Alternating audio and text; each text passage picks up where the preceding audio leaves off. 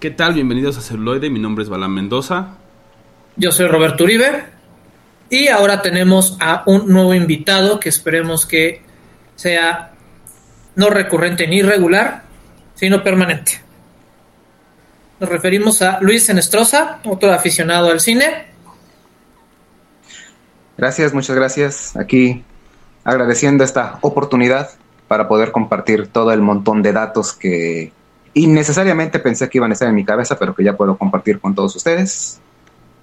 Pueden llamarme si gustan El Contre, aquí, servidor y amigo para todos ustedes oyentes. Muchas gracias. Y comenzamos. Celuloide, la, otra perspectiva. Celuloide, la otra perspectiva.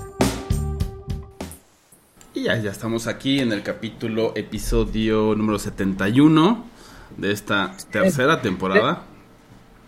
Y lo que no, no, no se esperaba, porque pues WandaVision otra vez volvió a romper los, los estándares, los, las redes sociales, ¿no? Pues revelaron el la identidad de su antagonista, ¿no? Por así decirlo, ya prácticamente a dos capítulos de que termine la serie, nos revelan al antagonista. Bueno, ahí sí quisiera solamente agregar que eh, todavía, todavía falta un, estamos a un 92% de que sí sea eh, Agatha Harkness nuestra nuestra antagonista de toda la serie, pero digo, se están perfilando a que sea de ese tipo y no. Afortunadamente no es Mephisto, ya espero que el internet se calme con eso. Pero sí, ya a recta final, dos capítulos, está verdaderamente rompiendo todas las expectativas, está muy bien y aparenta ser un verdadero cierre, eh, un puente entre lo que es la, este intercambio de fases del UCM, que en lo personal a mí me está gustando mucho. Que, que, va a comenzar con este, el Doctor Strange 2 y el multiverso locochón, o no sé cómo le pongan en, en España. Que son especialistas. Son especialistas, igual le ponen el doctor extravagante brincando de universo a universo. en los y sus flipantes aventuras. Ajá, y sus flipantes aventuras. A todas.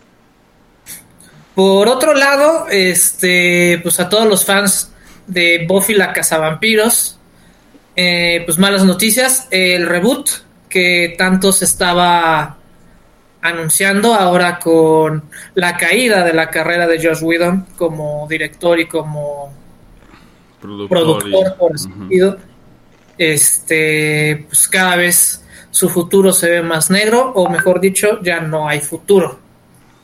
Al menos inmediato, ¿no? Seguramente ahí va, va, va a sufrir las consecuencias de todo esto que hemos estado pues enterándonos tristemente.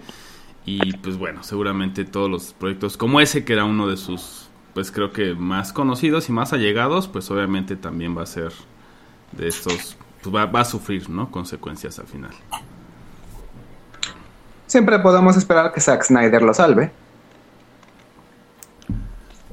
Que, que, que, lo, que tome el proyecto y puede ser, o sea, sí puede ser que a lo mejor eh, elijan seguir con el tema de Buffy, pero... Pero ahora llevado por Zack Snyder, o sea, el Zack Snyder Buffy Cut bueno, ya, ya realmente el, universo de Buffy sí es, vasto en cuanto a, creadores.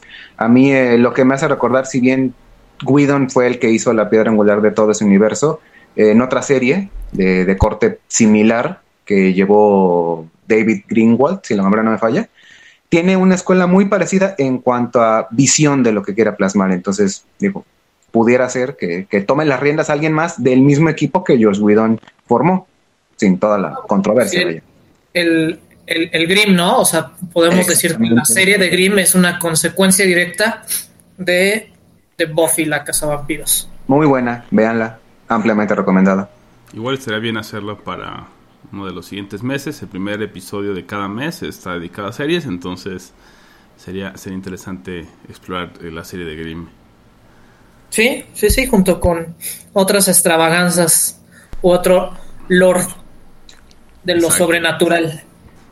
Sí, por ahí podemos hacer algo, algo interesante para todos nuestros escuchas que siempre están con nosotros, nos acompañan ya sea en vivo, a veces también en podcast, entonces sería algo bueno. Díganos qué, qué opinan en las redes sociales. Estamos en Instagram, en Facebook, en Twitter. Y tenemos el correo em, contacto arroba celuloide.life. Wow. Ya me lo aprendí. Yo también. Pues, a, mí nada más me tomó una temporada aprendérmelo. ok, ok, ya, ya entendí, tengo tarea. Este, y pues bueno, basta de chorizo, vamos con la maciza. Y ahora entramos con este mundo que a veces Hollywood nos pinta de cómo es México, ¿no? Y las producciones que se han llevado a cabo en nuestro país que nos dan la impresión de que estamos en otro mundo, ¿no? En general, este, le ponen ahí un filtro como naranja amarillento, simulando que estamos en un western constante o que es muy polvoriento nuestro México.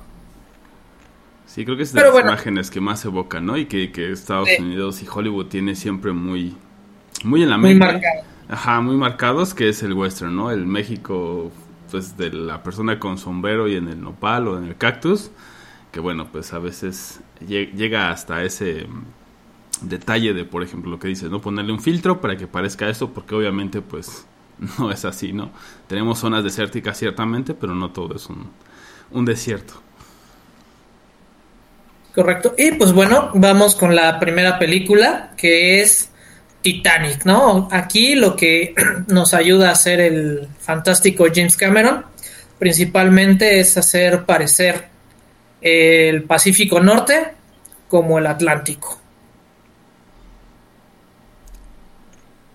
Invierte ahí los, este, las dos, los dos cuerpos oceánicos que existen en el planeta, ¿no? Que es algo eh, no suena muy sencillo, muy este banal, pero en realidad no lo es, ¿no? debido a que, bueno, tiene como muchas cosas muy particulares cada uno de estos eh, océanos, entonces definitivamente... Sobre todo la temperatura del agua. Sí.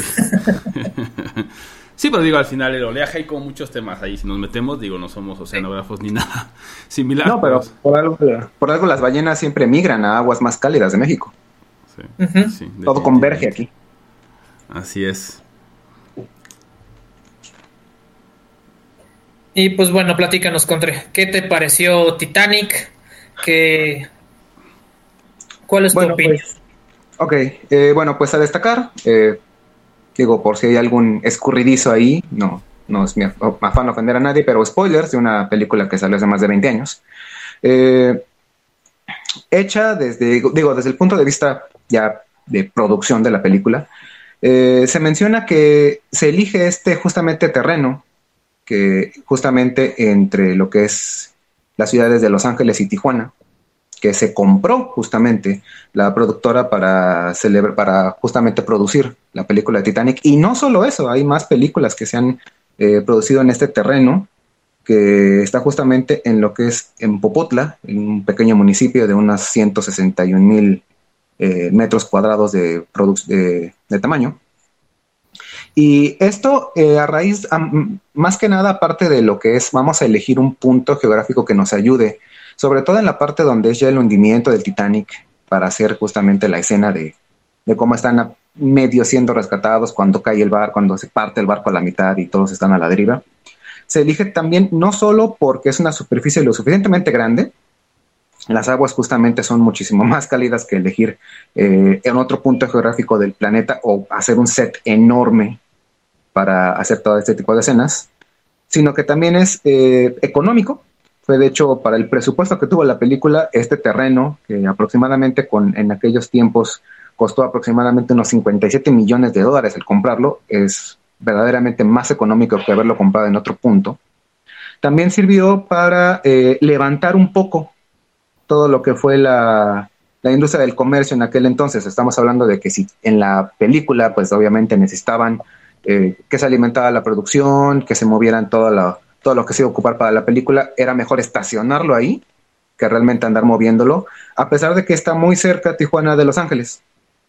Y esto también para el, para el productor, para el director principal, James Cameron, de hecho dejó su firma aquí enormemente porque utilizó la misma, eh, se utilizó ese mismo predio que se compró para otras películas del tipo 007 Tomorrow Never Dies, Pearl Harbor y The Weight, The Weight of Water. Entonces, esto en ese momento, finales de los 90, principios de los 2000, significó pues una producción realmente beneficiosa para la industria. Es, vamos a comprar un terreno, vamos a ocuparlo, vamos a prácticamente desgastarlo, porque ahorita ya este lugar es básicamente, pues ya no es ni la sombra de lo que fue en aquel entonces, pero que sí vino pues a dar una bocanada de aire para todas las industrias que estaban cerca y que pues vino a demostrar que llevando la locación a un lugar parecido a lo que vas a hacer en tu película, te sale más económico, reactivas la industria local y pues le das pues a los, a los pobladores que están cerca, quizás a los noticieros hasta locales como un vistazo de, oigan, vean aquí, aquí está Hollywood, aquí está la meca norteamericana de lo que se pretende que es el cine y pues vaya, o sea, tienes discreción, tienes un espacio que realmente la gente de ahí no va a ocupar ni va a extrañar y pues todos los focos miran para converger ahí y pues no es si, si no es que lo, no lo mencionan en noticias locales o la misma casa productora, probablemente muchos que ni siquiera saben dónde está ese lugar o que siquiera les importa México, voltean a verlo aunque sea un poco para darle un como respiro, ¿no? Para, para esta área geográfica. Y para que James Cameron tuviera sus quesadillas calientitas, ¿no? O sea, al momento de filmar. Sí, además puedes este, hacer esto si tienes este 57 millones, que ahorita con este en ese entonces, sí, no, con devaluación, inflación y demás, ahorita bueno, que, cuánto que, sola, que, solamente costó eso, porque el costo de producción realmente de la película fue muchísimo mayor. Sí, claro. Sí, claro Además, no lo iban a usar solo para esta película, sino también para. Obviamente. ¿no? Para futuro. Obviamente, Prácticamente pero... lo que hicieron fue comprarse un foro en el mar.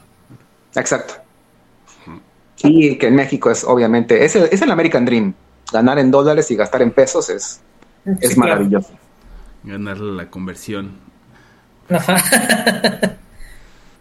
y pues bueno, este, independientemente de la producción y que todos sabemos, pues sí, es un, es un México que nos pintan que realmente no es la realidad. Entonces ustedes quédense, posiblemente nosotros los dibujaremos como las mujeres francesas que son y regresamos con más celuloide después de esto de Titanic.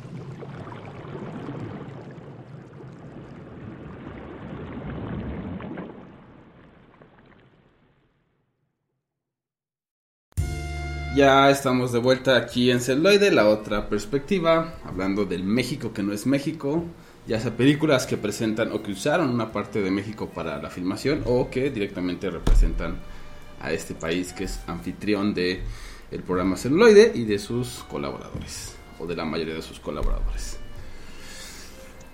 Es correcto.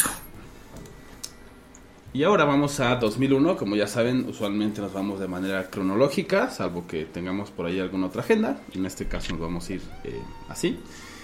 Y vamos a 2001, en la película de Mexican, ¿no? Este, o La Mexicana en español. La Mexicana, exactamente, ¿no?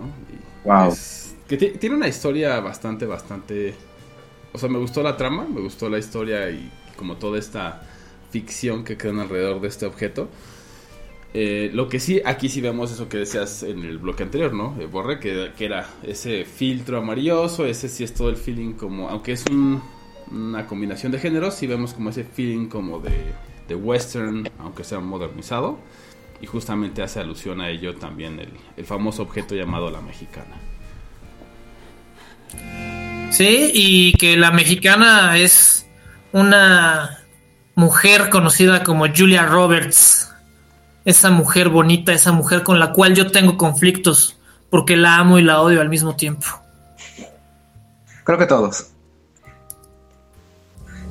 Sí, aquí comparte este el, papel con este Brad Pitt, entonces está interesante esa, esa pareja.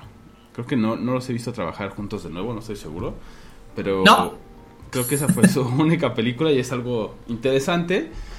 Eh, y bueno, es como justamente todo este, este tipo de western, pero también es como de crimen o como de misterio, ¿no? O sea, tenemos que ir ahí como haciendo o recolectando los pedacitos. Varios subgéneros. Exacto, o sea, hizo ahí una mezcla, pero creo que en esta ocasión le salió bastante bien. Y sí, definitivamente creo que Julia Roberts, pues es. Eh, no sé, hay trabajos de ella que me gustan y hay otros que, no. Y, por y, este es. Este, que sí me gusta, sí. Sí, definitivamente en este sí me gusta. También por ahí sale James este, Gandolfini, ¿no? Que es este. Sí, también, también es. Sí, es el, de los sopranos. Y pues bueno, o sea, este justamente es como una historia de el gato y el ratón, donde pues se enamora, pero pues tiene un, un pasado medio dudoso esta mexicana, o ya no me acuerdo muy bien, tiene mucho que la vi. Este. Pero justamente entra en un estira y afloja con Brad Pitt. Están ahí tratando de localizar algo, se vuelve ahí como también un tema de, de chismes, ¿no? Porque es como el, es que alguien sabe, ¿no? Acerca de, de la mexicana y todo esto. Y bueno, después vamos a ir descubriendo qué o quién es eh, la mexicana y eso es como el, tema, ¿no? Igual ya tiene muchísimo tiempo, como pueden ver, desde 2001, pero pues si no la han visto, el, hay un muy buen twist, ¿no? Por eso no quiero decirles como exactamente cuál es y cuando lo, lo descubre, ¿no? Porque entonces se arruina ahí completamente, es como contar el, el punchline de un chiste.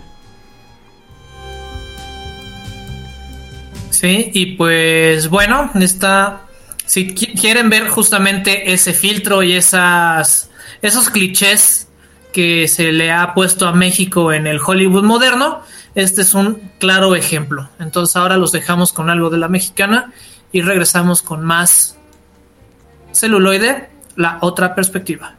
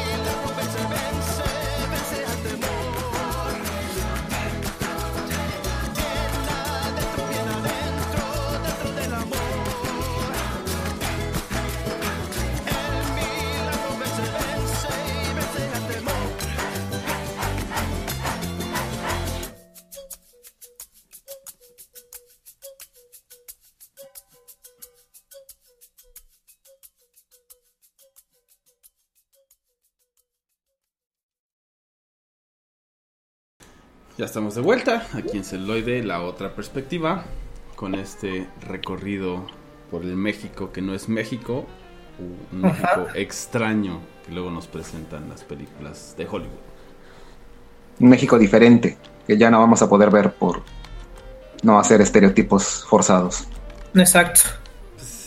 En teoría, yo, yo pensaría que, que ya no lo veríamos, pero aún así yo he visto que La vamos a ver todavía... todavía, sí. pero, pero e- eventualmente alguien se va a ofender y van a decir, eh, México no nada más es cactus y zarapes y sombreros. y- Lo cual es cierto. ¿no? Y por ejemplo, justamente esta que, que vamos a hablar ahora, que es de 2004, que es Man on Fire, justamente provocó todo esto, ¿no? Porque si se acuerdan, este, pues en México estaba pasando todo este tema de los secuestros express y había, estaba muy, muy en, en las Muy en boga. Sí, Y Pero pues- sigue pasando. No, sí, sí, al sí. final lo aprovecharon para hacer el guion. ¿no? Eh, Y fue una de las Y- críticas. Y eso es este bastante interesante porque este, o sea, sí, sí hay una situación de inseguridad en México, pero lo que exportamos en, en México es nota roja, o sea que prácticamente estamos peor que en cualquier país de que esté en conflicto armado, ¿no? O sea, la nota roja.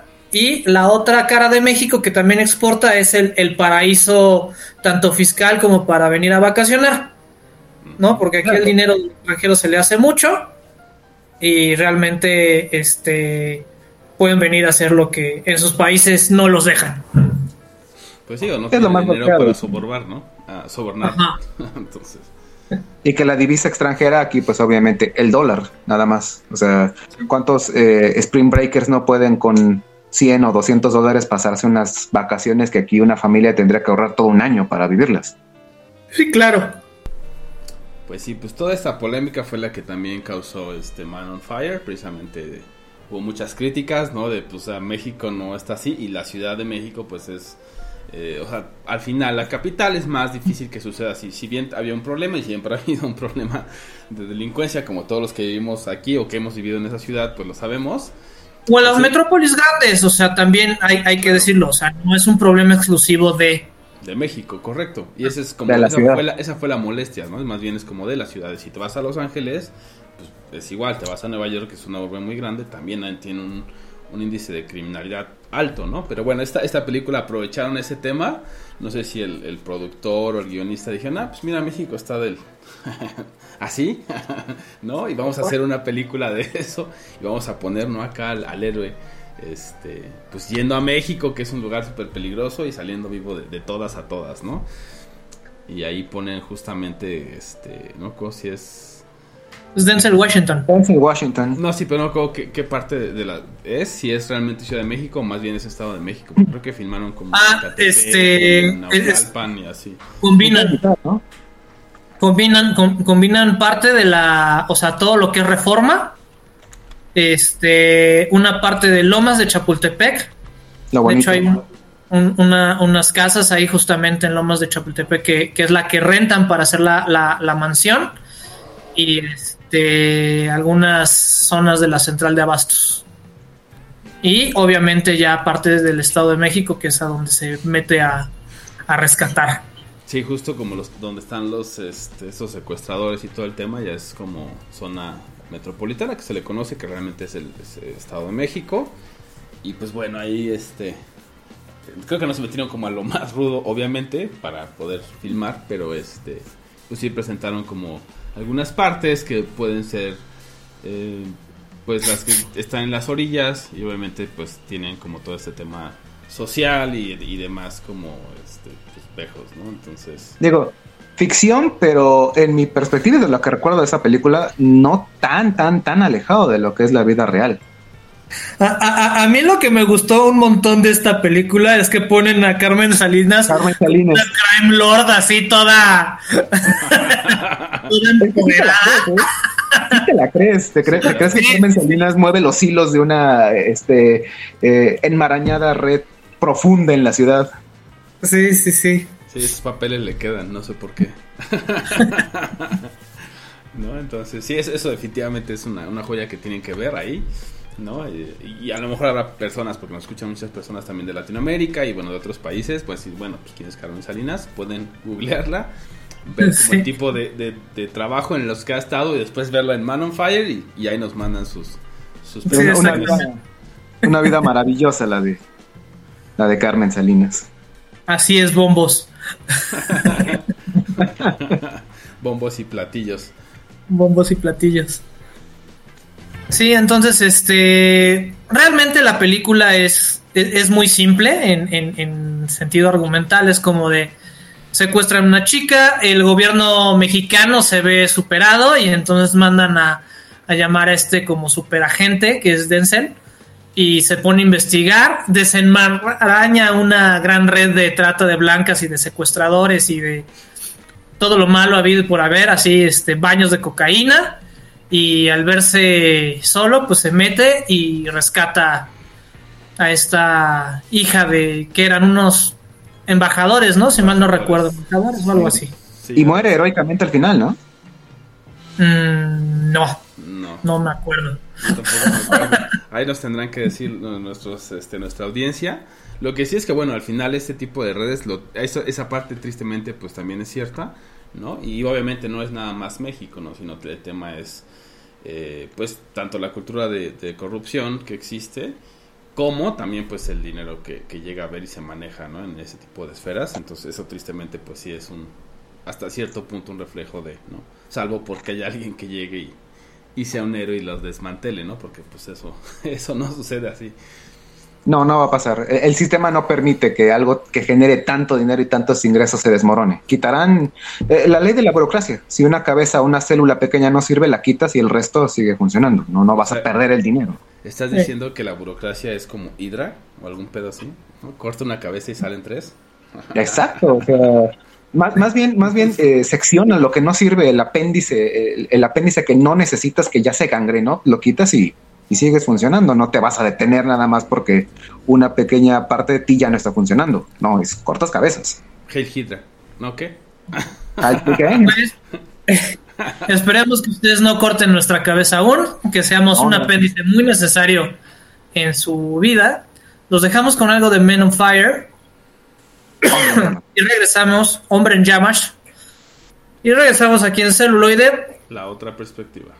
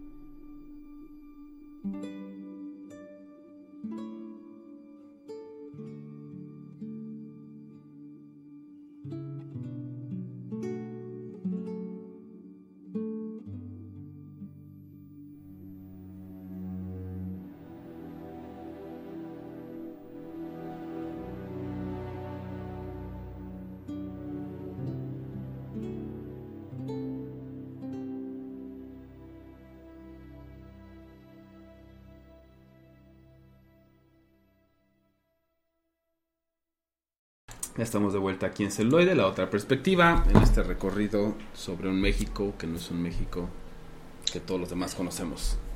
Y pues bueno, este, un dato que se me pasó darles de este tipo de estereotipos está el caso de Speedy González que lo censuraron por unos cinco años, puesto que daba una mala imagen de, de los mexicanos o del latino en general.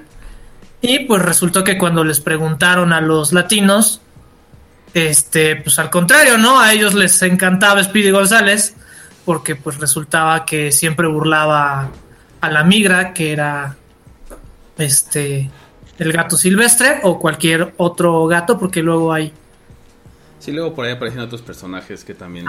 ¿no? no querían que triunfara. Entonces, pero que al contrario, o sea, los latinos lo tomaban muy bien. Es un No, y personaje que- muy querido. Ajá, es un personaje muy querido, a pesar de que cuenta con estos estereotipos negativos acerca de los indocumentados, pero únicamente eso lo podría hacer alguien que se lo toma como humor. Así que los mexicanos seguiremos viendo este filtro amarillento con, con humor.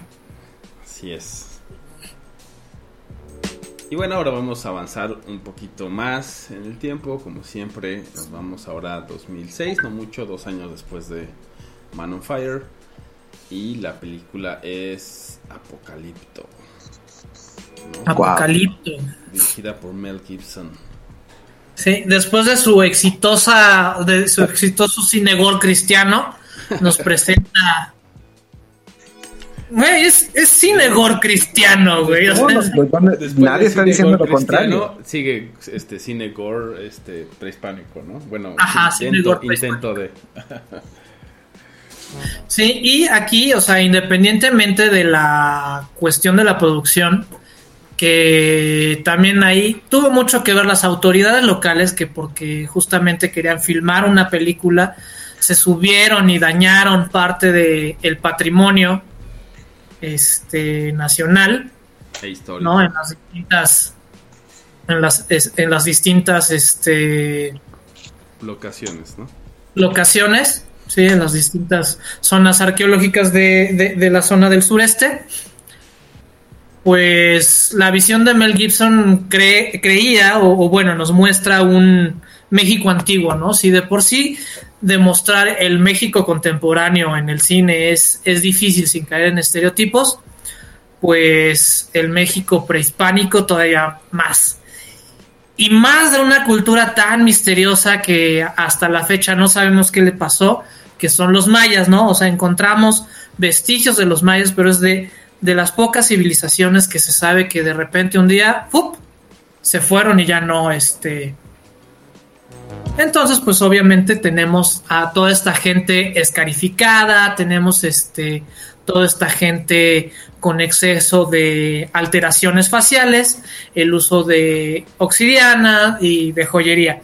Pues obviamente no todos tenían esa oportunidad, sino nada más era la élite, ¿no? De la sociedad, ya sea sacerdotes o líderes, este, Sí, líder- De comunidades. Líder comunitario, claro. Exacto, O, lo- o los más altos rangos militares, ¿no? exactamente. Sí, pero No, la o sea, decoración tenías- no era algo así de, ah, pues todos lo tienen parejo, ¿no? O sea, No es, de- no es Ajá. decorativo, es, un, es, es- es la manera en que se representaban ciertos rangos, ciertas eh, distinciones en, digamos, el ciudadano promedio, por así decirlo, del que se destacaba del resto en una eh, actividad específica. No, y pues bueno, luego tenemos la historia de que de este joven, creo que le pusieron pata de jaguar o algo así. Este, que él no pertenece, digamos, a los mayas, sino pertenece a una de estas comunidades que los mayas conquistaban.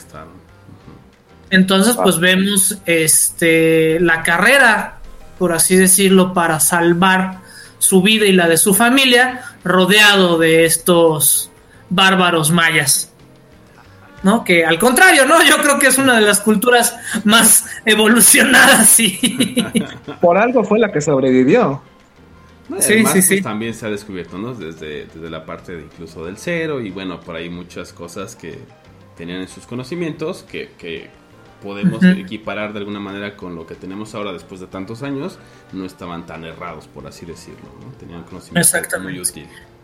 Y como estaba este ya en, en boga todo esto del del 2012, de que ya se iba a acabar el año de acuerdo al calendario maya por su manera de contar el universo o la vida. Entonces, pues esta película tuvo como ese auge, ¿no? En ese sentido de, ah, nos van a mostrar el, el apocalipsis maya, ¿no? Lo cual también fue una tremenda mentira, yo creo que fue ese movimiento de, de marketing, ¿no? Y yo creo que Mel Gibson lo tenía muy planeado. Y yo creo que así era, por eso le puso a la película Apocalipto, ¿no? Entonces Apocalipto dice, bueno, Apocalipsis ya está cerca, entonces todo ese revuelo le ayudó muchísimo a, a que las personas también vieran esta película, ¿no? Aunque en realidad, pues, Apocalipto nada más era como, pues no sé. Un nombre. Pues sí, un nombre nombre, o sea, como que dijo, pues ponle apocalipsis, pero que suene más, más maya, ¿no? Así, Más más, mexicano. mexicano. Apocalipto, ahí está. Ajá, exactamente. Me late, que- me late. Y que cerró porque fue por culpa de un maya disléxico que no fue el 2012, va a ser el 2021 apenas. Ajá. Sí. Sí, ese, ese meme, ese meme es buenísimo. Sí. No, y entonces, este, pues bueno, aquí tenemos esta aventura y pues aquí sí no hay mayor, mayor spoiler, aquí sí les puedo contar el final porque pues la verdad es que termina la película justamente con la llegada de los españoles, ¿no? Y entonces ahí sí puedes decir que es el principio del fin. ¡Ah! ¡Qué maravillas nos traerán los dioses! Ajá, exacto. Barbados y en ese majestuoso animal que no conocemos.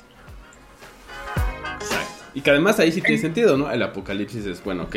En general, bueno, es una mala interpretación, ¿no? Porque apocalipsis significa en realidad revelación y bueno, todo esto. Pero apocalipsis, viéndolo como que es el fin, de ahí vendría el apocalipto porque al final, pues ven eso, ¿no? Al final de su...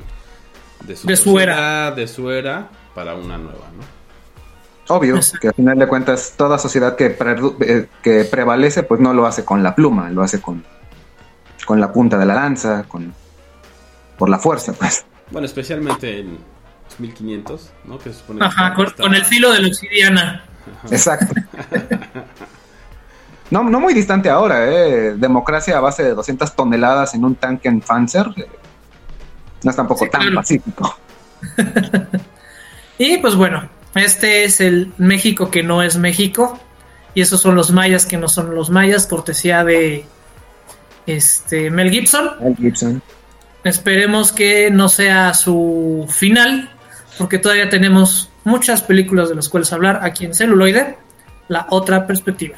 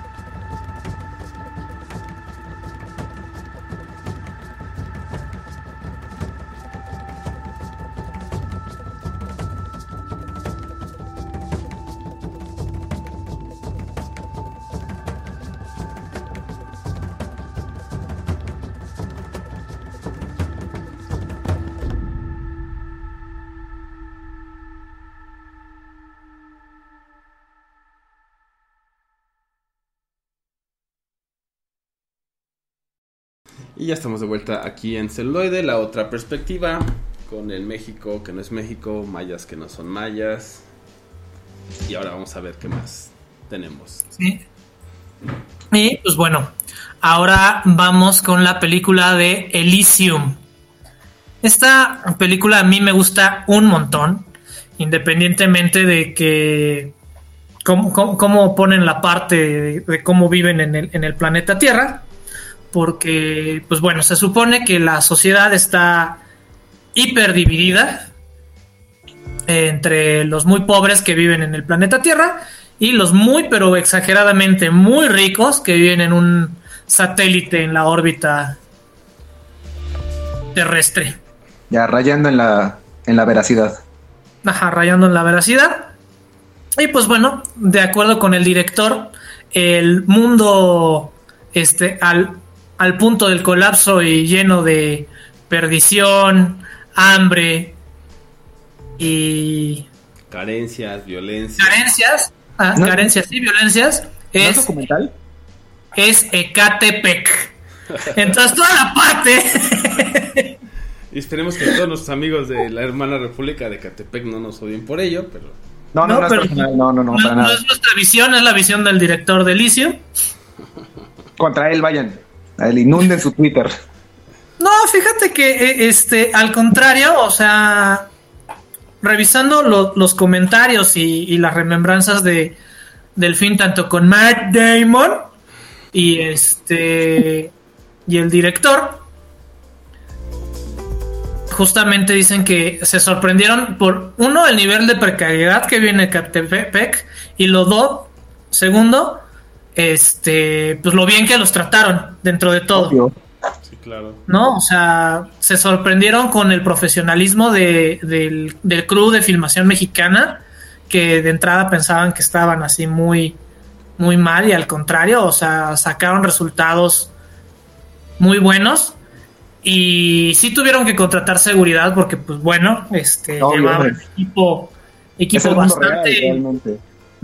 Equipo bastante caro, pero en general la experiencia que tuvo Matt Damon y el equipo de filmación norteamericano este fue fue muy grato.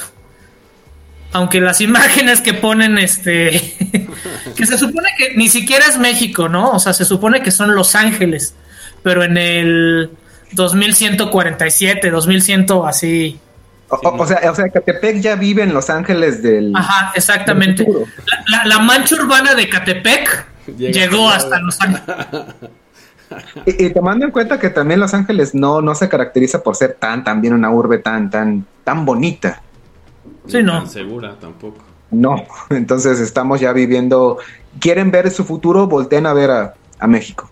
Volten a ver Latinoamérica. Que tampoco está tan alejada de la realidad, ¿no? Es justamente lo- los crímenes del pasado.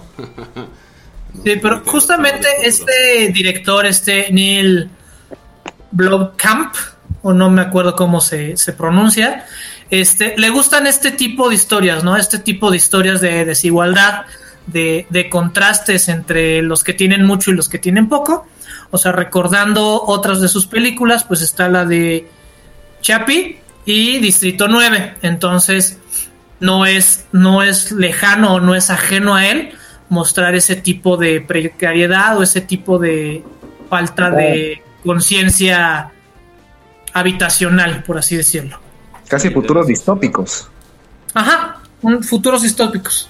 Pero que te remiten a la sociedad, ¿no? Como los males y todo aquello que no hemos atendido como humanidad o como sociedad te los pone ahí, ¿no? Temas de racismo, clasismo, etcétera, todas estas desigualdades y que no han sido atendidas, ¿no? Entonces eso Ujú. creo que es, es bastante interesante. Otra de las cosas que quería mencionar de Elysium, pues es que el diseño de esta, esta pues este lugar llamado Elysium, ¿no? Que por eso se llama así la película, donde viven pues los más privilegiados, eh, es un diseño real de la NASA, ¿no? De, de alguien de Stanford que hizo para la NASA, ¿no? Entonces no es que se lo hayan inventado así, pues ahí que se vea bonito, sino realmente sí tiene un diseño que en teoría está preparado para el espacio, ¿no? Eso, eso creo que es bastante interesante en sí mismo. Se tenga que demostrar la opulencia de verdaderamente es muy, muy, muy rico y el contraste de lo muy, muy, muy pobre. Sí, y que además pues sí es un diseño que se podría llevar a cabo, ¿no? Y más allá de cuáles son las intenciones de que es algo eh, que la misma estructura realmente podría estar en el espacio, ¿no? No, no, así no nada más se hizo ficción porque sí, es algo que en determinado caso si tenemos la infra- infraestructura necesaria para colonizar el espacio o que los ricos se vayan para allá, así podría ser. Es verdaderamente la fusión, el proyecto, la maqueta en grandota de cómo se, se acerca lo más posible a la realidad. Que ya estamos yendo hacia allá, ¿no? Al final Marte. Y ¿Qué este, es lo que quiere este? Elon Elon Musk. Musk. Y Elon está- Musk. Ya está vendiendo, ya está vendiendo ahí los este, boletos y Los todo lotes. para ser los primeros. Sí, exacto. Entonces, pero bueno, ahí está interesante también. Y pues bueno, ahorita nosotros los dejamos con algo de Elysium y regresamos con las recomendaciones aquí en celuloide, la otra perspectiva.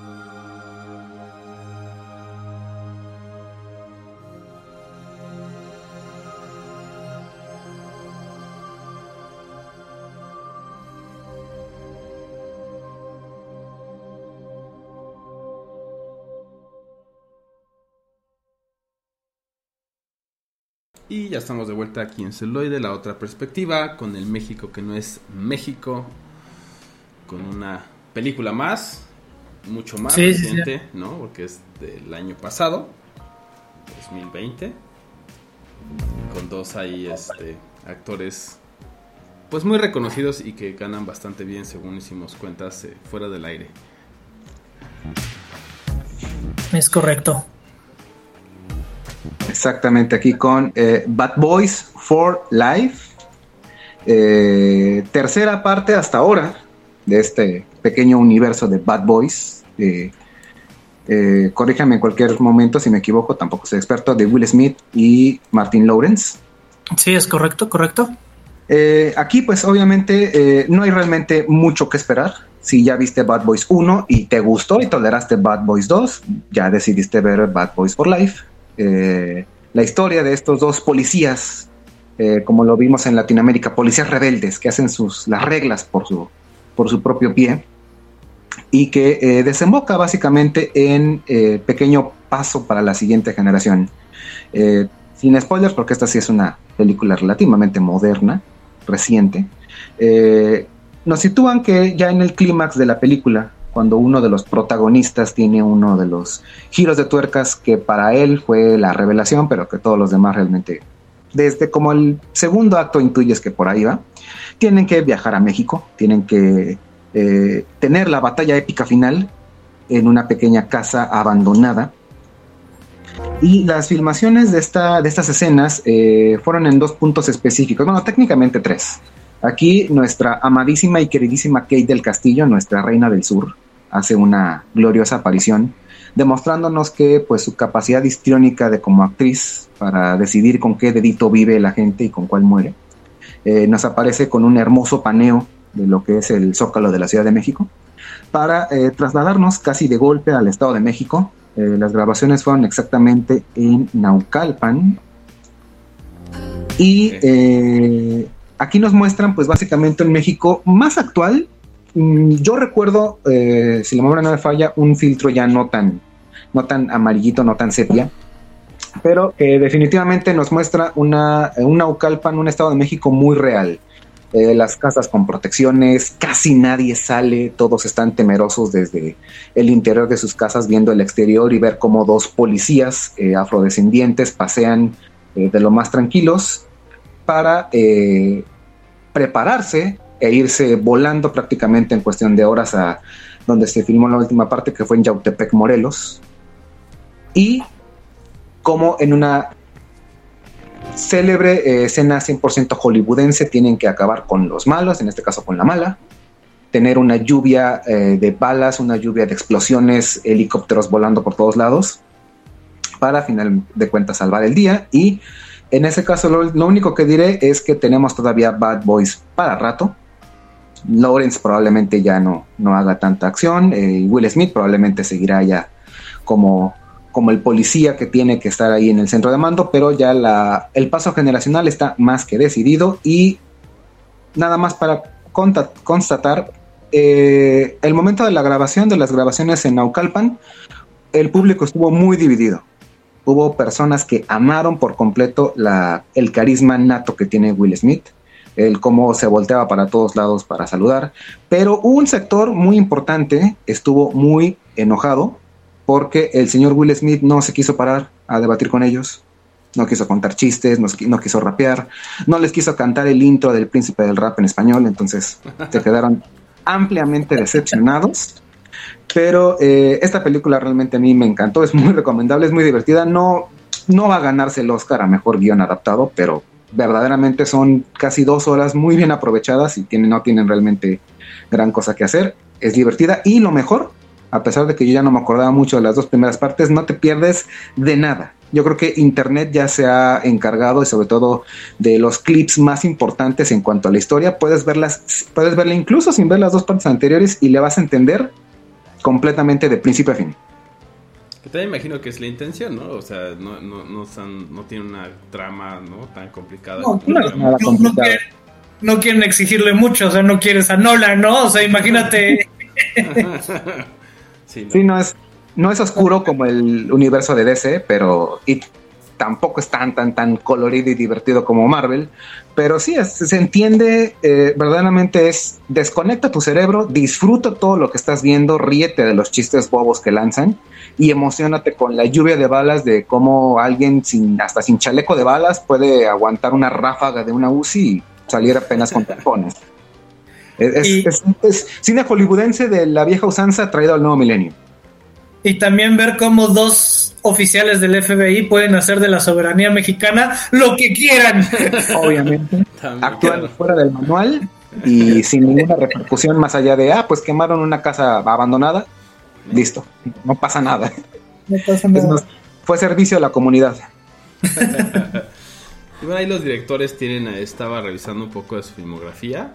Realmente eh, 2014 es cuando empiezan a, a- a verse en, este industria, en esta industria. Y otra de las cosas que llamó la atención, pues obviamente es que van a dirigir Beverly Hills Cop 4, que es este igual, ¿no? Como revival de, de otra saga que también tiene bastante. De hecho, tiene bastante más que Bad Boys for Life, porque Bad Boys for Life, la 1 es de los 90, ¿no? Si no me equivoco. 91, 92, por allá sí. Beverly Hills es 88, la primera, algo así, entonces tiene un poquito más. También estos como que se están enfocando en, ese tipo de, revivals y también tienen por ahí eh, en, este año sacar y dirigir la serie de eh, Miss Marvel. Entonces ahí habría habría que seguir un poco esa la carrera de ellos, ¿no? Sí, y pues bueno, ahora sí, regresamos con las recomendaciones después de algo de Bad Boys.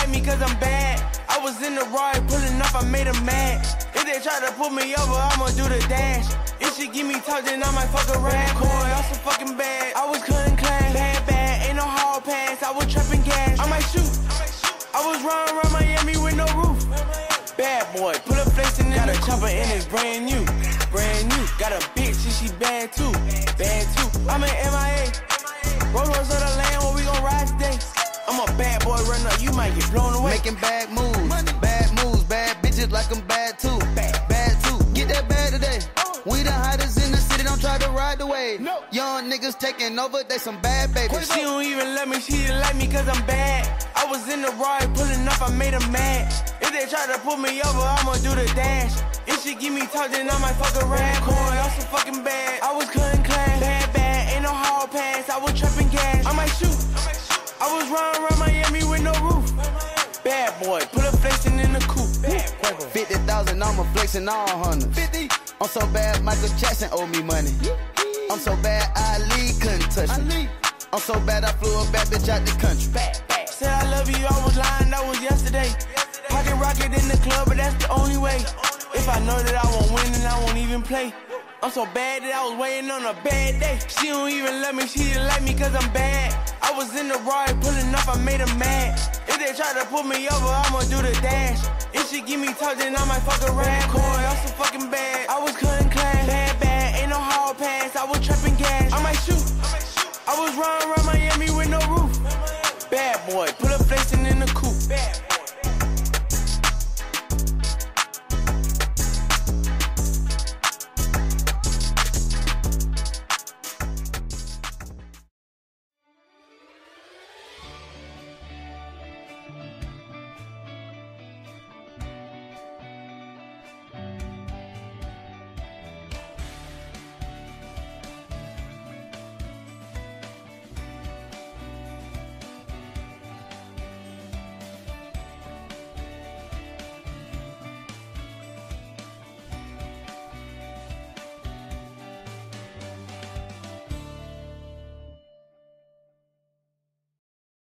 Estamos de vuelta aquí en Celuloide, la otra perspectiva con el último bloque de cada episodio, las recomendaciones.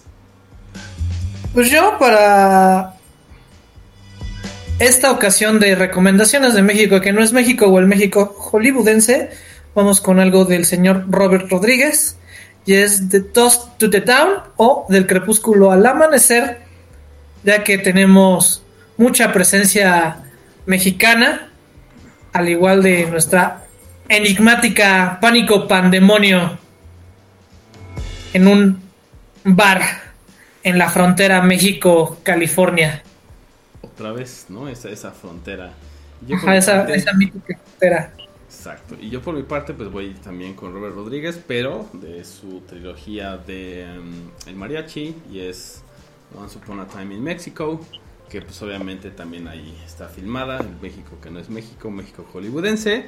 Señor Contre, ¿cuál será su recomendación para esta semana? Pues eh, en esta semana yo personalmente les recomendaría El Álamo, la película, esta es del 2004 Sí, la, y de hecho hay varias versiones. Eh, parece ser una historia, es una historia realmente eh, que contrasta, que, que, nos marca realmente esa, e, e, esa batalla épica de los dos lados. Ahorita podemos, podríamos ser muy buenos amigos México y Estados Unidos, entre comillas, pero aquí ya nos muestra un hecho un poco más real, real también entre comillas, de, de, de cómo es esta, o cómo fue esta relación tensa. Tiene muchísimas versiones para, para degustar. Yo en lo personal la más reciente eh, es la que yo destacaría y que nos vino a dejar, por un lado, un sabor agridulce para los más eh, conservadores, porque se relata, obviamente se relata la historia más como la quieren contar los norteamericanos, que como lo vivimos realmente nosotros, pero que viéndolo casi como una ficción, casi como una, una historia que pasa de boca a boca y se, va y se van cambiando algunos datos, es, es realmente entretenida. Es no para que la veas con unos ojos históricos, realmente para que la veas como una visión de, ah, ok, ellos es lo que piensan realmente de cómo fue la historia, está bien, nos podemos, lo podemos tomar incluso como una película de comedia involuntaria, pero que sí, marca, sí el pasaje histórico que vivimos ahí, pero también es, yo creo que la visión de cómo el norteamericano, digamos, promedio, puede ver la historia o cómo la va a entender muchísimo mejor. Y que pues vaya, es un paralelismo pues entretenido a, a grandes rasgos. Bueno, pues esto ha sido todo por ahora. Yo soy Roberto Uribe. Yo soy Bala Mendoza. Y aquí Luis Enestrosa, pueden llamarme El Contre. Muchísimas gracias. Gracias y hasta la próxima. Chao. La otra perspectiva. Celuloide. La otra perspectiva.